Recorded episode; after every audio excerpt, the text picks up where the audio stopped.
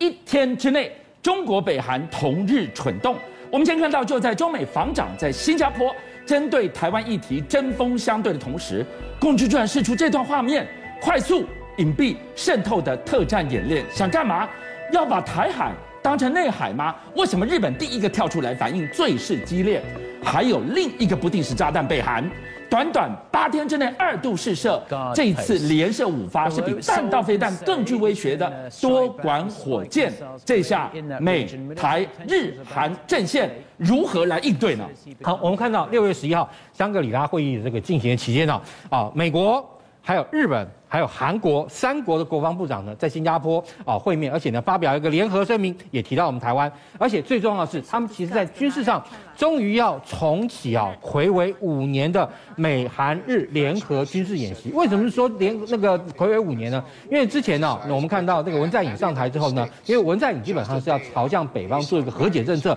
所以在这个情况下，如果哈强烈跟美国进行演习的话，不就是会让激怒金正恩了？开心吗？所以哈，那美韩联合演习在二零一七年哈，那个呃那个文在寅刚上来的时候举行过一次之后，后来哈就一直暂停到现在。那当然，他们啊一旦宣布了这个要在啊美韩日哈进行联合演习之后，哎，北韩动作也很大，马上就向西部海域啊发射了五枚的多管火箭炮。其实以这个北韩来说，北韩它在战那个军队的这个组成跟战术的构想上来讲，非常失衡啊中国大陆的这个解那个人民解放军，还有俄罗斯的这个陆军，苏联陆军。我们看到了，今天你要三国联合军演，北韩当然不爽啊，他立刻回应了这件事，隔天他就发射了八天之内的第二度。为什么专家一直提出警告？你不要只是看多管火箭炮。它比弹道飞弹威胁更大呀！对，因为我们刚刚就要讲，就这往北韩其实用了非常多的多管火箭，多管火箭可以在短时间之内形成大量的火力投射。那二零一九年的时候，北韩其实就已经宣布啊，说什么呢？他们曾经啊，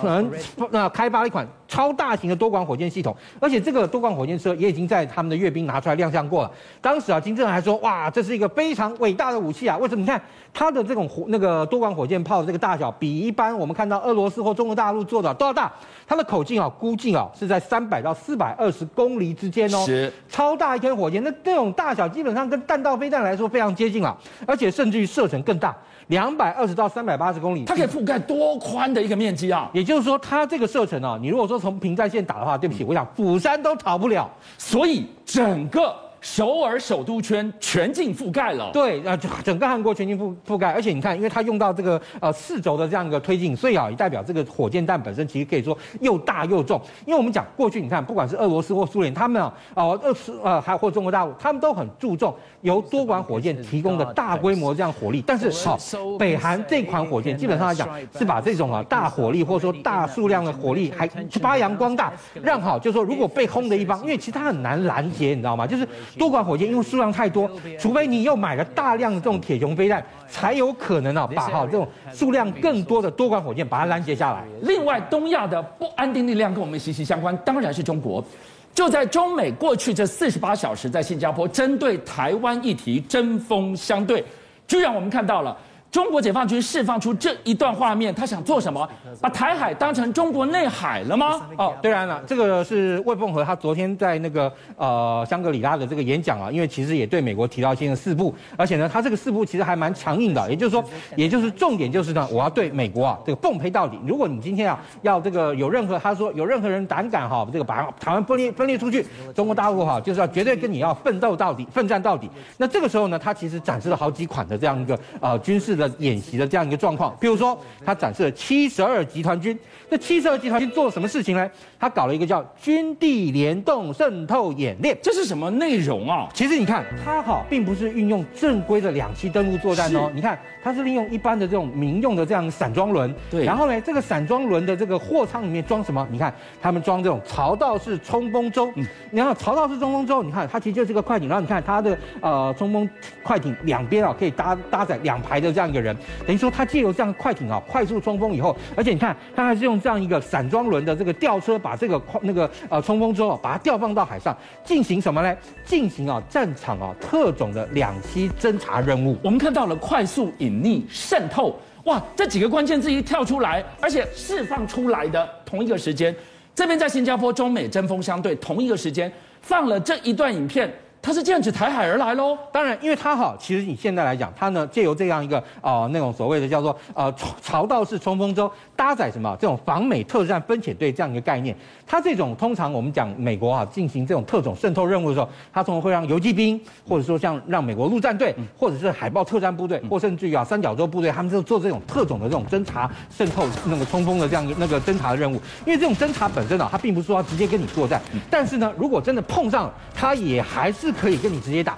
但它是第一批摸上岸的，对，它其实就有点像是啊无人机啊变成具备察打一体功能的无人机啊。是，也就是说，你看无人机本质是侦察，他们其实这种这特战分遣队本质也是侦察。对，但是他如果真的碰上了这个你啊，要跟你开始啊那个进行作战的时候呢，他也可以跟你打。而且你看他的作战项目包含很多，包含像斩首，就把对方的这个重要的人找出来骚扰。哎，我不见得就直接要跟你呃进行大规模决战，但是敌进我退，对，敌退我进啊，是敌停啊我扰等等，他就用这样的一个概念。然后呢，或者说对他的部队进行护卫、反恐跟救援一体多面的这样一个部队。你刚提到了绿扁帽。你刚刚提到了美国的特战遂行这个所谓的特战分遣队的任务，嗯、那。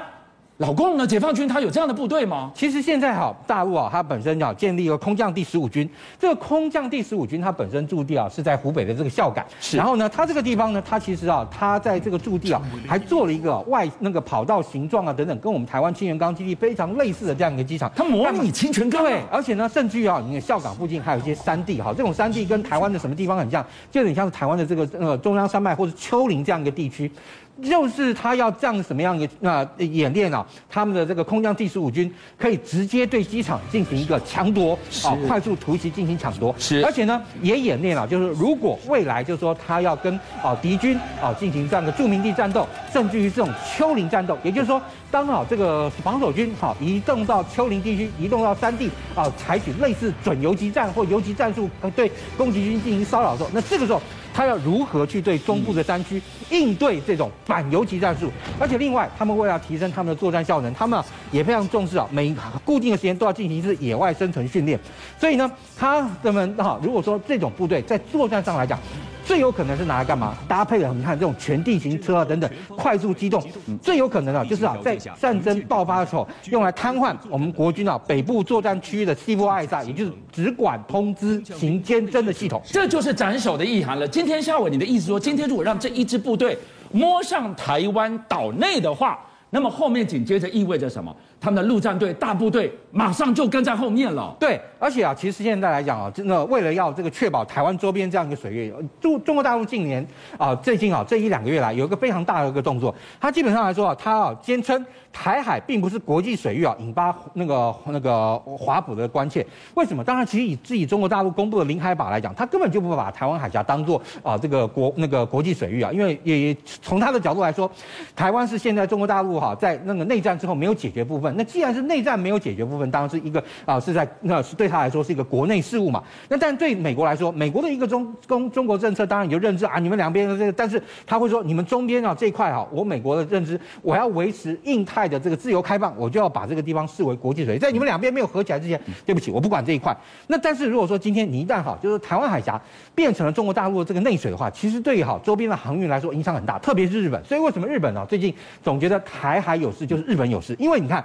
我们。从这个国际啊，这个航运图来看，现在哈，从这个呃呃，就是中东到那个东亚地区。最常使用就是从这边经过安达曼海，然后走过马六甲海峡，经过南海，然后这个时候不管是从台湾海峡东边啊、西边或东边上去，到达日韩，这个是哈他们非常重要的海上石油生命线。但是如果说一旦台湾海峡这边啊中中边啊这个有事状况有状况被切断，那这个时候你走好马六甲海峡过来的效益就不大了，因为干嘛呢？你要就从这个地方绕出去，要不嘛你又可以从这个地方转他海峡这边走，要么也可以从龙目海峡这边走啊。也就是说，不管怎么讲，你从这边都要绕路的这个情况下。你早绕晚绕差不多，所以在这个情况下，对于你看日本、韩国或整个东北亚的这个运输来说，台湾海峡的稳定对于这些国家来说至关重要。我听你这么解释，大家只有一个问题。台海不能走，你走别条不就好了吗？你走这样的话，哈，你看我们讲到平均啊，每六分钟就有一艘船要通过马六甲海峡。如果没有办法让这条航运线，对不对，维持畅通的话，那对不起，其实就等于是把美国在亚太地区最重要存在价值给空洞化。为什么？因为你走其他路，对来对于美国来讲，它所能够让新加坡发挥的呃亚太。太地区或者说哈南海地区的这样一个纽枢纽重要位置的这个价值就降低了。邀请您一起加入五七报新闻会员，跟俊相一起挖真相。